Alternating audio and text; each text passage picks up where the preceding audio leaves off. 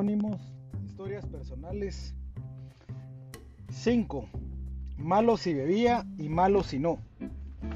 A los 21 años de edad, después de llevar 6 años yendo a cuantos médicos me enviaban, después de buscarme enfermedades como VIH, lupus, metales en la sangre, lepra, una costilla flotante, cáncer y un mundo de cosas raras, fui sincera por primera vez en mi vida con un médico y le dije que consumía mucho licor.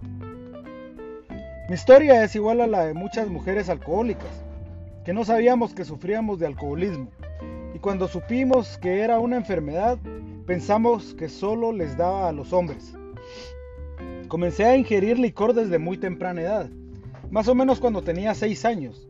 En unas fiestas de fin de año, junto con mi hermano mayor, me robé una bandeja que estaba lista para ser repartida con muchas copas de aguardiente y desde aquí comenzó mi carrera alcohólica. Solo que lo vine a saber cuando había entrado al programa de Alcohólicos Anónimos 20 años más tarde. Yo iba aumentando en edad y en mi manera de consumir licor. Mientras estudiaba la primaria, solo consumía licor en las fiestas de fin de año. Luego ya en la secundaria veía con normalidad tomar vino y cerveza en los fines de semana pero cada vez eran más frecuentes las ansias que mantenía por la bebida. Se me iba despertando lo que llamamos la tripa aguardentera. Estas se recrudecieron más cuando salí de la universidad. Allí pasé a tragos más fuertes. Cuando terminé mis estudios me salió la práctica en otra ciudad. Era mucho más grande. Tenía tres veces el número de habitantes de aquella pequeña ciudad en la que yo había nacido. El mundo se abrió ante mis pies y me deslumbró. Me había dado el permiso de tomar y hacer todo lo que se me antojara. Fui bebiendo cada día más y cada vez más cantidad, pero menos calidad. Pasé de tragos finos a tragos fuertes y baratos. Los fines de semana eran una fiesta para seguir con el elixir de la vida. La fórmula secreta de la alegría y el derroche. El rey alcohol fue ganando cada vez más la partida. Me enlagunaba siempre que ingería alcohol. Eran escasos los días en que recordaba todo lo que había hecho. Los amigos ya no me invitaban a sus fiestas porque siempre formaba algún problema. Me volvía agresiva y violenta. Si alguien me hacía algún reclamo por mi forma de beber, lo agredía físicamente. Pero siempre encontré el ángel de la guarda que no me dejaba ni de noche ni de día. Para este tiempo ya no sabía dónde estaba mi problema, porque con cinco cervezas ya estaba borracha. La lengua se me enredaba y todos mis movimientos se volvían lentos. Para la sexta cerveza no recordaba nada. Aquí llegué al punto que mi vida se convirtió en un verdadero problema. Malo si bebía y malo si no lo hacía. Antes de ingresar a Alcohólicos Anónimos, Fui a un supermercado a comprarme una cadena y cuatro candados para amarrarme a la cama. Todo el fin de semana. Porque si lo lograba estaba segura de que no tomaría por lo menos en 15 días o saldría victoriosa de ese fin de semana. Pero no encontré lo que buscaba porque las cadenas no las vendían soldadas como las necesitaba. Luego llegó el fin de semana más desastroso del mundo, porque me enloquecí de tanto beber y le rompí la cabeza a una amiga con la tapa de una olla de, a presión.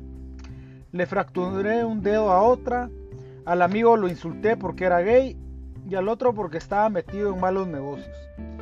Pensé al otro día que esta sería mi última borrachera y tomé el directorio telefónico y llamé a... Pero me dio miedo que fueran por mí a la casa de mi abuelita, que era con quien vivía en esta ciudad. Me llené de pánico y colgué. Pero luego recapacité y me dije, si vienen por mí, digo que nos vemos allá. Yo no tenía ni idea cómo funcionaba Alcohólicos Anónimos. Estuve entrando y saliendo de los grupos de A por espacio de tres años. Cuando empecé a sentir que mi cuerpo estaba saturado por el licor y empecé a ver que no me respondían los brazos y las piernas. Para este momento ya tenía 21 años de vida Tuve que ir al médico y me remitió al neurólogo. después de pasar por tres neurólogos más, me remitieron a un equipo médico.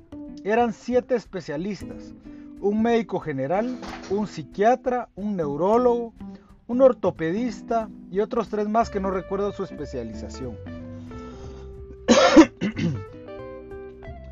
a todas esas, y después de llevar seis años yendo a cuanto médico me enviaban, después de buscarme enfermedades como VIH, lupus, metales en la sangre, lepra, una costilla flotante, cáncer y un mundo de cosas raras, fui sincera por primera vez en mi vida con un médico y le dije que consumía mucho licor, que había empezado a asistir a las reuniones de alcohólicos anónimos, pero que el programa me parecía muy difícil. La verdad es que no lo había comenzado en serio hasta ese día. Este buen hombre me dijo que tenía una polineuropatía alcohólica y que lo mejor que podía hacer por mi salud era dejar de consumir licor, porque si seguía así podría quedar en una silla de ruedas, si es que no me moría antes. Con esta sentencia decidí hacer algo por mi vida. Seguí asistiendo a las reuniones de alcohólicos anónimos como si fueran mi única medicina, que me estaban regalando y que esta vez tenía que aceptarla porque me estaba suicidando lentamente. Los primeros días no fueron sencillos. No podía conciliar el sueño. Me levantaba de madrugada y tenía que ir a trabajar temprano. Se me descuadró el reloj biológico. Mi nueva enfermedad era igual al alcoholismo que se detiene pero no se cura. Tenía que aprender a convivir con estas dos enfermedades. Hoy después de muchos años todavía no he recuperado del todo mi salud. Es más, me volví una paciente problemática, porque cuando necesito una cirugía, por sencilla que sea, debo estar en un hospital especializado, porque dicen que la anestesia es muy arriesgada, secuelas de mi desorden de beber. Después de saber esto y de haber desorganizado mi vida de esta manera, Alcohólicos Anónimos era lo único que podía ayudarme y me dispuse a coger esos 12 pasos y empecé a caminar al lado de los verdaderos amigos.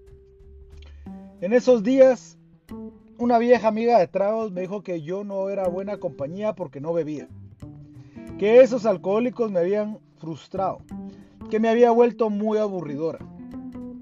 Días después ella se suicidó de un tiro al corazón. No pudo entender que la vida no era solo licor, paseo y fiesta. Seguí pues con mi programa, seguí leyendo y llegué a las 12 tradiciones. Le encontré sentido a cada una de ellas y entendí para qué fueron diseñadas. Que no podemos quedarnos en nuestra recuperación, que tenemos que empezar a llevar este mensaje a quien lo necesite que debemos ayudar al grupo a mantener esas puertas abiertas para cuando llegue alguien más así como un día llegué yo. Que debemos ser dadivosos con nuestro grupo y nuestras oficinas. Que todos somos los socios de ellas. Que debemos compartir cuando tenemos, no solo cuando nos sobra. Y por último, empecé a leer los 12 conceptos, que por cierto me parecían muy complicados y aburridores. Pero me di cuenta de que ahí es donde está escrita la inmensidad de la comunidad, que no estamos solos y que somos muchos, en muchas partes del mundo, alcohólicos y no alcohólicos, sin importarnos la clase, raza, sexo, religión, costumbres, idioma, todos hablamos el mismo lenguaje del corazón. Somos muchos los alcohólicos recuperados con este milagro. Son muchos los dolores que me ha ahorrado Alcohólicos Anónimos hasta el día de hoy. Solo por 24 horas y con la ayuda de todos estoy segura de que seguiré por este camino. Grande, ancho, espacioso y feliz. Que me obsequió Alcohólicos Anónimos con la ayuda infinita de ese poder superior como yo lo concibo. Gracias a todos los Alcohólicos Anónimos por ser mis hermanos en donde quiera que estén. 6. El fin de una corta carrera. Un domingo por la mañana temprano, este joven alcohólico, solitario e introvertido, se despertó tirado en el patio de una casa desconocida. Experiencia que le dio la suficiente motivación como para buscar ayuda en Alcohólicos Anónimos. Es un pequeño poblado en la montaña. La gente se dedica a la agricultura y depende mucho de la lluvia para que sus cosechas lo logren, se logren. Es muy común el uso de bebidas embriagantes por los campesinos del lugar. Las bebidas más populares son la cerveza y el pulque, que es una bebida local que se extrae del maguey, agave, y su uso se remonta a tiempos prehispánicos. También existe una bebida fuerte que se extrae de la caña, el aguardiente. En este lugar nací y desde muy pequeño vi de cerca los estragos que produce en hombres y mujeres el abuso de estas tres populares bebidas embriagantes. Fui el segundo de 14 hermanos, siete hombres y siete mujeres, de los cuales solo sobrevivimos 10. Siempre había un nuevo miembro en la familia que llegaba a nuestro hogar para reclamar un lugar. Los cuatro mayores nacimos en el campo, los otros 10 nacieron en la ciudad. Mi padre luchaba para cubrir las necesidades básicas de todos y siempre tuvimos un hogar y algo para comer. Mi madre también luchaba, tratando de criarnos a todos de la mejor manera posible. La vida en estos lugares es muy dura. Mi padre no tenía nada, había pobreza, por lo tanto crecimos con limitaciones materiales, de atención y cariño. a mi padre le gustaba el trago y como resultado de esa actividad tuvimos que emigrar a la capital mi madre también tomaba y ya instalados en la ciudad, la forma de beber de ambos empeoró. Yo contaba con 8 años de edad. Asistí a la escuela los primeros 6 años de educación básica y mi desempeño a pesar de todo fue muy bueno. Hasta allí el propósito mío era no tomar nunca ninguna bebida embriagante. Después de terminar la educación primaria, mi deseo más grande era asistir a la siguiente etapa, que era la secundaria. Pero debido a que ya había demasiados hermanos, mi padre ya no podía darnos apoyo. Es más, los mayores tuvimos que trabajar para cubrir nuestras necesidades personales. Fue una frustración tremenda para mí. Yo pensaba que era la obligación de mi padre darnos lo elemental para vivir. A esa temprana edad ya tenía una mala impresión de mi padre por los abusos que, como bebedor, cometía contra nosotros. Era muy rígido en su forma de disciplinarnos. Cuando no lo obedecíamos, hacía uso de los golpes y las palabras obscenas, no solo contra nosotros, sino también contra nuestra madre. Y esa actividad duró desde la infancia hasta en mi caso la adolescencia. Esto me causó una tremenda inseguridad, miedo, deseos de venganza y otros sentimientos y pensamientos enfermizos que duraron por muchos años arraigados en mi mente. Traté de entender su comportamiento violento contra nosotros, pero a esa edad no es fácil entender muchas cosas. No puedo culpar a mi padre por mi alcoholismo. Tampoco creo que mi alcoholismo lo haya heredado de mis padres, ya que el resto de mis hermanos no tienen problemas con la bebida. Empecé a trabajar aproximadamente a los 13 años, aunque desde los 8 hacía cualquier cosa y ganaba algunos pesos. Ayudaba a un señor que era ciego a vender dulces en la entrada de una escuela. Un año después fui a trabajar de ayudante de construcción en una escuela que estaba construyendo. Allí, al finalizar la primera semana de trabajo y para celebrar con mis compañeros de trabajo mi primer salario, hice contacto con la cerveza y mi decisión de no tomar nunca bebidas embriagantes quedó en el olvido. Andaba entre los 14 y 15 años de edad y mi carrera alcohólica había comenzado. Desde el principio encontré en la bebida alivio para las humillaciones, limitaciones y miedos que según yo pensaba la vida me había dado. La bebida adormecía mi mente y ahogaba en mi pecho un padecimiento interno. Es cierto, el alcoholismo es una enfermedad física, mental y espiritual la bebida me ayudó también a veces a vencer esa inseguridad para comunicarme con los demás. Y solo con la bebida se me soltaba la lengua y podía hablar con cualquiera de cualquier cosa. Sí, la bebida era el elixir mágico que curaba y eliminaba muchas de mis limitaciones físicas y mentales. Al menos eso era lo que pensaba en esos días. Incluso borracho podía sentirme un gran galán y enamorar a una mujer. Sí, el alcohol tiene poder y al ingerirlo yo me transformaba y hacía el papel de personaje. En el ambiente donde me desarrollé, el tomar, fumar y enamorar a una muchacha eran manifestaciones de que estaba en el camino correcto para convertirme en un verdadero hombrecito. El día de esa primera borrachera con seis cervezas, no llegué al lugar donde vivía por miedo a sufrir las consecuencias por parte de mi padre. Llegué al día siguiente y para mi sorpresa mi padre no me dijo nada, ni tampoco lo hizo mi madre. Sentí alivio y a la vez me sentí libre de volver a tomar si lo deseaba. Racionalizaba porque si ganaba mi dinero era correcto que lo gastara como quisiera. Y si deseaba emborracharme, nadie tenía por qué prohibirme nada. Después de esa primera borrachera, solo tomaba escondidas de forma ocasional, sin llegar a la embriaguez. Se acabó ese trabajo y me fui a acompañar a mi padre, que también era ayudante de la construcción y trabajamos en tres construcciones más. Por supuesto que ahí la bebida abundaba, pero yo no tomaba por miedo a mi padre ahí presente. Después, como a los 16 años, mi abuela y un tío me ayudaron a conseguir un trabajo en una fábrica de bicicletas. Imagínense mi inseguridad, que no podía yo solo conseguir un trabajo. Allí ganaba un poco más de dinero y también empecé a beber las cervezas con los compañeros de trabajo. En esas borracheras hubo más irregularidades en mi conducta a las que no puse atención.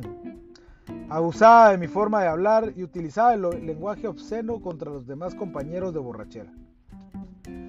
Un compañero de trabajo casi me dispara con una pistola después de hablar mal de su madre. En otra ocasión agarré una borrachera con un compañero y amanecí en la cárcel por escandalizar en un hotel. Yo no recuerdo nada debido a las lagunas mentales, que ya se hacían presentes en casi cada borrachera. Tenía una novia que era muy buena persona, pero que yo no supe valorar. Trabajábamos en la misma fábrica y en varias ocasiones la dejé plantada, esperándome para regresar juntos a la colonia donde vivíamos. Esos desplantes eran porque yo prefería ir al billar o a tomar las cervezas con mis compañeros de trabajo. Esa situación duró más de dos años. Finalmente ella decidió dejarme y romper ese compromiso de matrimonio que habíamos hecho debido a que mi forma de ver no cambiaba y por el contrario empeoraba. Aunque hice un tibio intento de fortalecer mi cuerpo y mente practicando el fútbol, no funcionó debido a que era yo muy frágil físicamente y demasiado débil mentalmente para competir como todos los hombres lo hacen para alcanzar un lugar en la sociedad. Terminé bebiendo las cervezas en la orilla del campo de juego, gritando y exigiendo a mis compañeros de equipo que hicieran lo que yo no pude hacer. Así es que seguía acumulando decepciones y frustraciones y llenando mi estómago de cerveza y tequila para ahogarlas. Por aquel tiempo hice todo lo posible para alejarme de la familia y también de toda responsabilidad de mi parte hacia ellos. No sé cómo hicieron mis hermanos para sobrevivir. Yo no pude ayudarlos en su educación escolar, ni tampoco con ningún tipo de ayuda económica. En una ocasión tomé la decisión de alejarme de la ciudad y buscar mejores horizontes en otra parte. Junto con otro borracho, fuimos a parar a las playas de un complejo turístico en el Océano Pacífico. No estuvimos allí ni 24 horas. Nos embriagamos y por la noche decidimos irnos a otra ciudad, más al norte, donde el turismo y el puerto ofrecían la posibilidad de un empleo. Allí estuvimos una semana, pero los intentos de conseguir un trabajo eran nulos. Pero había bebida y casi a diario estábamos borrachos. Decidimos regresar a la capital y lo hicimos totalmente derrotados. La fuga geográfica para solucionar mi problema con la bebida y cambiar mi vida había fracasado. El alcoholismo es una enfermedad que se lleva en la mente y no importa el lugar, allí me iba a acompañar. Cuando quise explicarle al dueño de la compañía, antes de irme aún trabajaba, mi ausencia de más de una semana, no quiso escuchar y me dijo que ya había sido despedido. Estoy resumiendo un periodo de aproximadamente cuatro años en los que hubo más borracheras y por supuesto varios problemas más. Lo único bueno que alcancé a rescatar en ese tiempo fue un consejo que me dio un compañero de trabajo para que tomara un curso de capacitación gratuito en el Seguro Social. Después de haber sido despedido, decidí tomarlo, pero tuve que hacer un esfuerzo tremendo para quitar de mi mente la idea de beber aunque también había un deseo interno de cambiar mi vida. No me emborraché en siete meses, aunque me tomaba unas cervezas, digamos de forma controlada. Al terminar ese curso de capacitación trabajé en otra compañía. Allí también abandoné el trabajo porque según yo no valoraban mi capacidad de trabajar. Después conseguí trabajo en una fábrica de envases de vidrio. El resultado fue el mismo. Después de seis meses, una mañana llegué borracho a trabajar y me despidieron.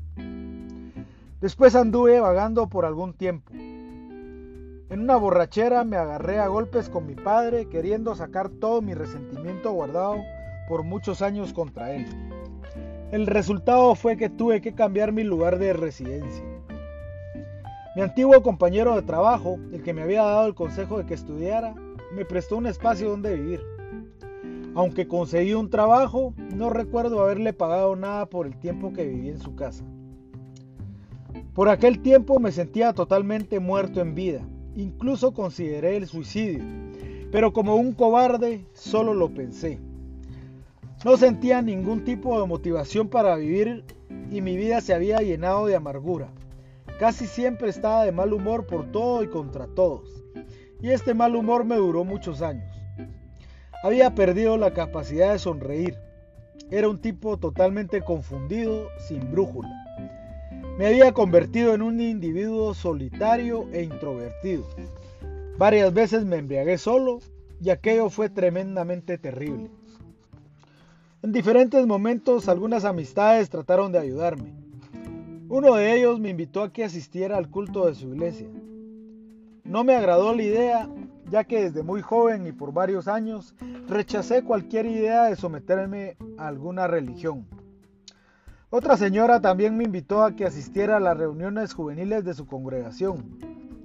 Está de más decir que no asistí. Otra señora vecina del lugar me aconsejó que me casara y tal vez así cambiaría mi vida. No lo intenté debido a mi característica machista de ver a la mujer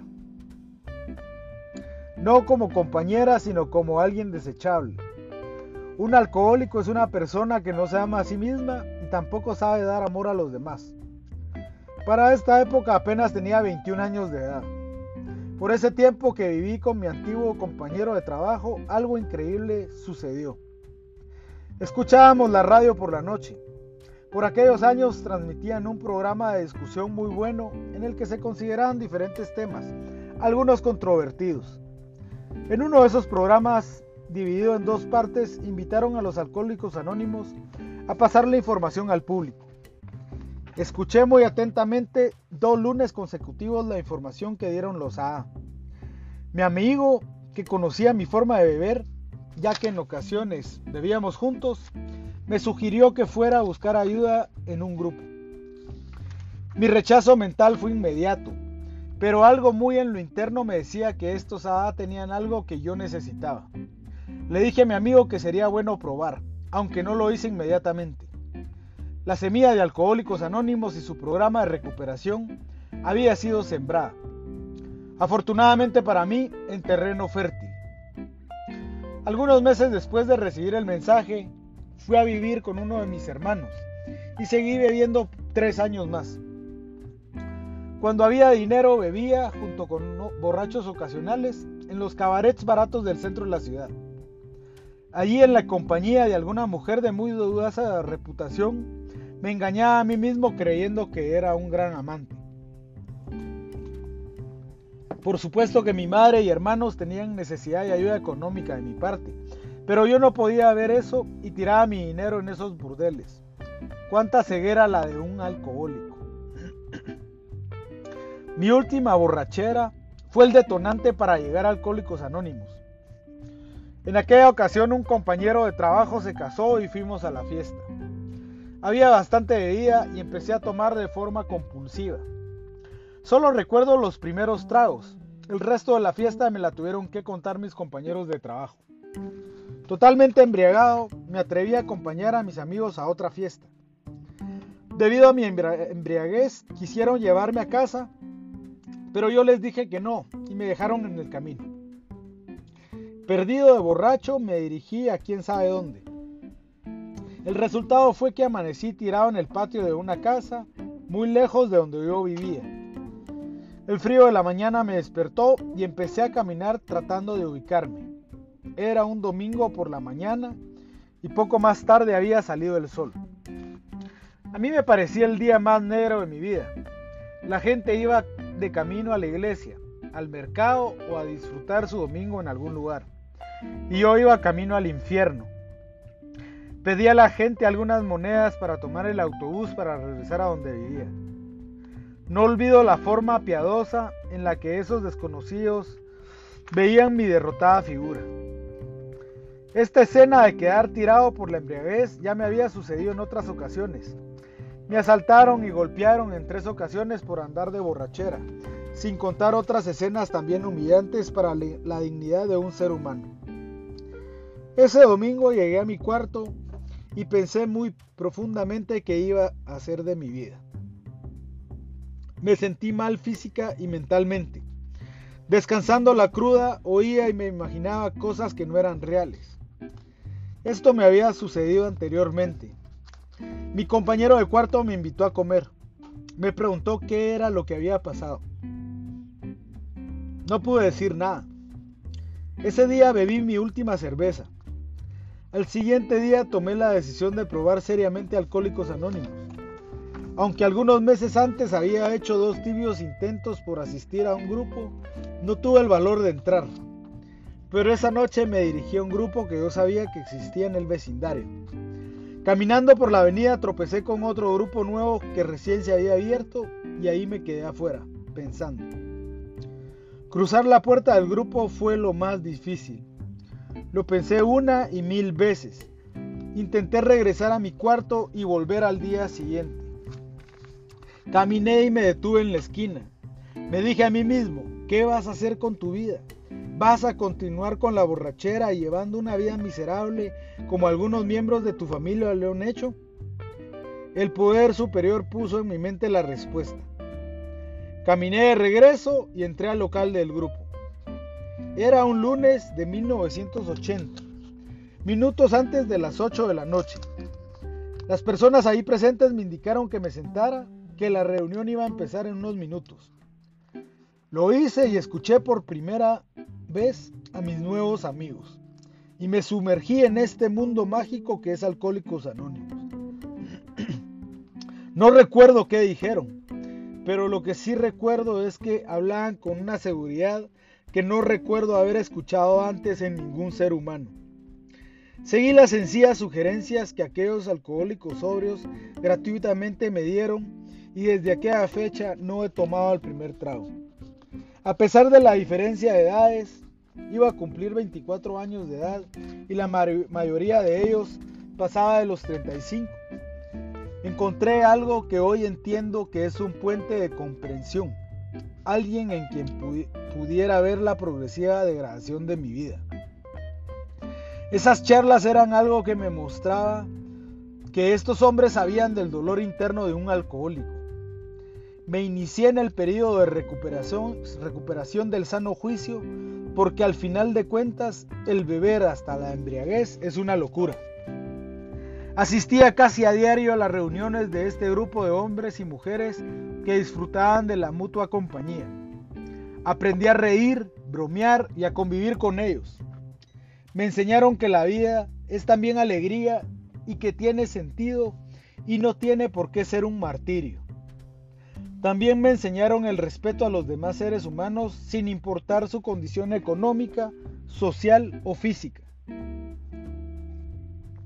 Mi grupo tenía reuniones de participación libre y también sesiones de estudio, así que aprendí desde el principio un poco sobre el programa de AA y su papel vital en la vida de un alcohólico. Años después regresé a la escuela. Hice los tres años de educación secundaria en una escuela para trabajadores y logré alcanzar un promedio alto. Mi récord y estabilidad en mi trabajo mejoraron bastante. Tuve la oportunidad de reparar daños con mi padre. No pude hacerlo con mi madre porque debido a su alcoholismo, un sábado de otoño de 1985, amaneció en estado de coma y falleció al día siguiente. La cirrosis se la había llevado a la edad de 49 años. Mi padre corrió la misma suerte. El alcoholismo se lo llevó en el otoño de 2001. Ciertamente el alcoholismo es una enfermedad mortal. Traté de ingresar a ambos alcohólicos anónimos, pero sin éxito. A mi padre le gustó, pero no quiso asistir a las reuniones. Mi madre murió sobria. Logró la sobriedad en un grupo de AA solo su último mes de vida. He tenido situaciones difíciles y crisis emocionales, pero con la ayuda de mi poder superior, manifestado a través de mis compañeros de AA, he logrado superarlas y seguir adelante. Mis compañeros me enseñaron desde el principio que siempre debo tener un grupo base y tengo que estar frecuentemente en contacto con los miembros de este grupo. También he tenido grandes satisfacciones en la práctica, por mínima que sea, del programa de AA. Una de las más grandes ha sido el reajuste de las relaciones interpersonales. He logrado borrar las distancias que había puesto entre mis hermanos y yo. Me reúno con ellos y sus familias para compartir durante los días de fin de año. Comemos, platicamos, reímos, bailamos, levantamos nuestro fondo y una terrible enfermedad que azota a los seres humanos que ingieren algún tipo de bebida embriagante. Aún asisto a dos reuniones por semana como mínimo en mi grupo base. Cuando tengo la oportunidad y se me solicita, acepto algún servicio de mi grupo. He aprendido que Alcohólicos Anónimos es solo eso, amor y servicio para los seres humanos que me dieron eso mismo en mis días de borrachera. De esta forma estoy devolviendo un poco de lo mucho que se me ha dado. El programa de Alcohólicos Anónimos funciona solo si yo lo hago funcionar. Mi corta trayectoria alcohólica puede que no sea un libreto para una película. Mis años de actividad alcohólica son apenas el inicio para otros. Lo que sí pude experimentar es que el deterioro físico, mental y espiritual de un alcohólico puede ser más rápido y difícil de soportar para muchos. Las tempranas manifestaciones de la enfermedad me convirtieron al final de mi carrera en un tipo incapaz, antisocial y solitario. Los pocos o muchos años de alcoholismo de una persona no lo hacen más o menos apto para recibir el mensaje de AA. La recepción y adaptación de este programa dependen de un deseo interno de parte de un alcohólico de aferrarse a la vida y de un esfuerzo sincero para ser feliz y útil.